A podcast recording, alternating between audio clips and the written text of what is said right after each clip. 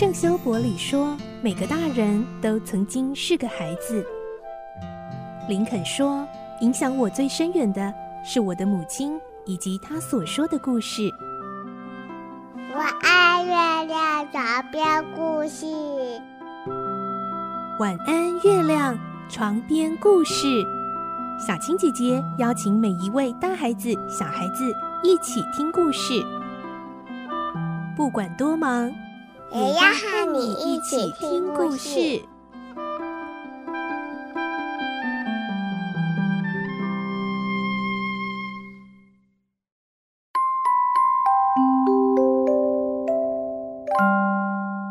晚安，欢迎你和我们一起听故事。我是小青姐姐，今天我们继续来听罗平的大冒险。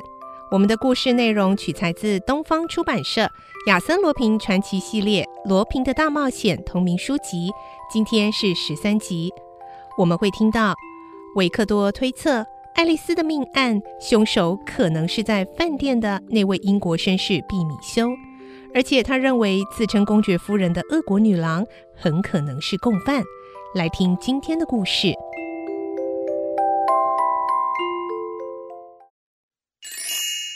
罗平的大冒险》十三集：可疑的俄国女郎。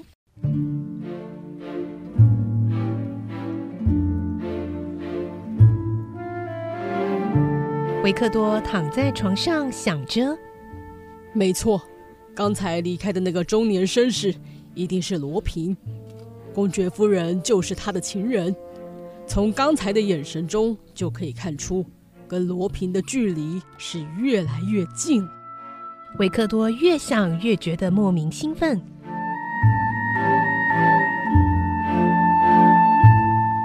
隔天，拉莫纳刑警来饭店找维克多。拉莫纳刑警说：“哎。”摩里昂组长决定今天下午要去突袭某个酒吧。哦，目的是什么？嗯，根据可靠消息指出，罗平一伙人要在那里碰头。罗平要开始那一千万法郎的大买卖啦。好，那酒吧的地点呢？这，哎，有人会秘密通知组长的。密告吗？对，现在可能已经知道了。是吗？我这边有更好的消息，罗平可能快落网了！哇，太棒了！维克多把和饭店里的俄国女郎亚历山大·巴基列夫公爵夫人之间的经过情形，以及英国绅士毕米修等，原原本本告诉拉莫纳刑警。毕米修这个家伙每天早出晚归，不知道在搞什么鬼。可能和昨天那位中年绅士在外面接洽什么，很可疑。尤其是那位中年绅士，我觉得他好像就是罗平。啊，罗平到这个饭店来了？我还不能确定。不过，我想他一定跟毕米修保持联系。你去搜查毕米修的房间。可是没有搜查令哎，这怎么去呀？没关系。若是被服务生撞见，你就出示证件。今天是星期天，大部分的客人都外出，服务生也少，大概不会有人发现。问题是没有钥匙，你应该先取得毕米修房间的钥匙。哼哼，钥匙不算什么问题了，别担心。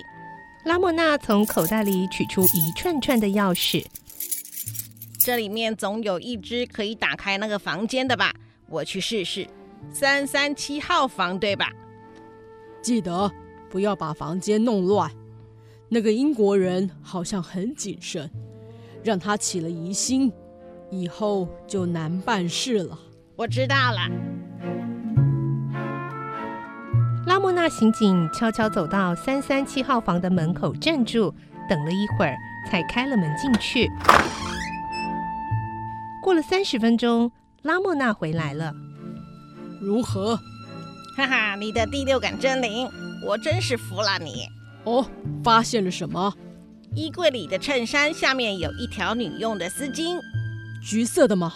对，橘色和绿色相间，有个很大的水滴图案，而且皱皱的。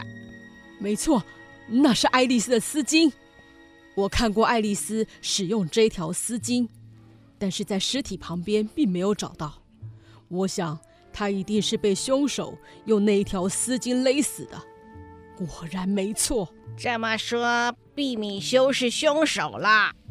爱丽丝被杀的时候，公寓里的人所看到的陌生女人，一定是那一个自称公爵夫人的俄国女人。毕米修和俄国女人是共犯，不知道是两个人都去了爱丽丝的寓所，还是只有俄国女人自己去。反正丝巾是在毕米修的房间里面找到的，他们就脱不了嫌疑。维克多说着，充满自信。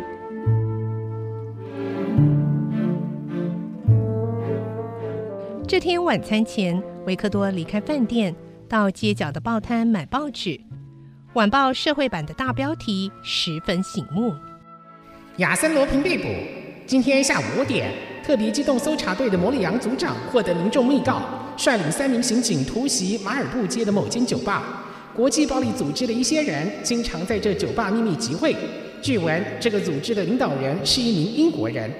刑警冲进酒吧时，这些人正在地下室的秘密室讨论活动的进行。有两名暴力组织分子自后门逃脱，刑警对准暴徒开枪，其中一人似乎受到了重伤。被捕的三个人中有一名可能是怪盗亚森罗平，他的伪装技巧的确不同凡响。不过，警方尚无此人的详细资料，目前无法确定。昨天，罗平曾以新的伪装出现在史特拉斯堡。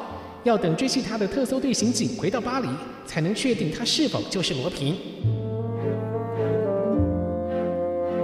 看见晚报的这一篇报道，公爵夫人不知道会有什么表情。维克多怀着期待的心情回到饭店，他换上正式的晚礼服，走进大餐厅。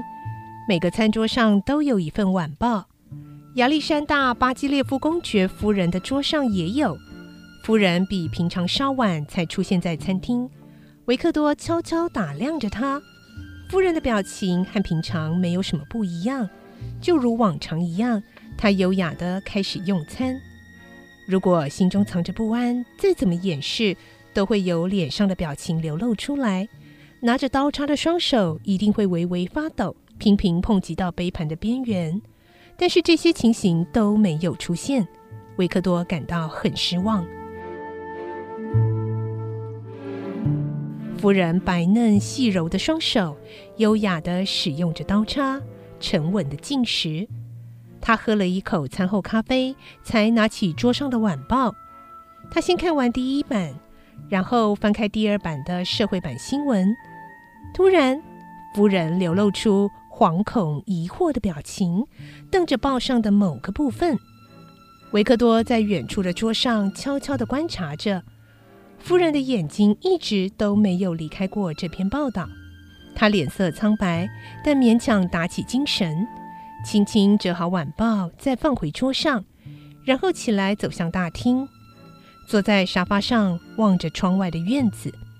他的眼神空洞，对院子中的一切似乎视若无睹，好像正在整理纷乱的心思。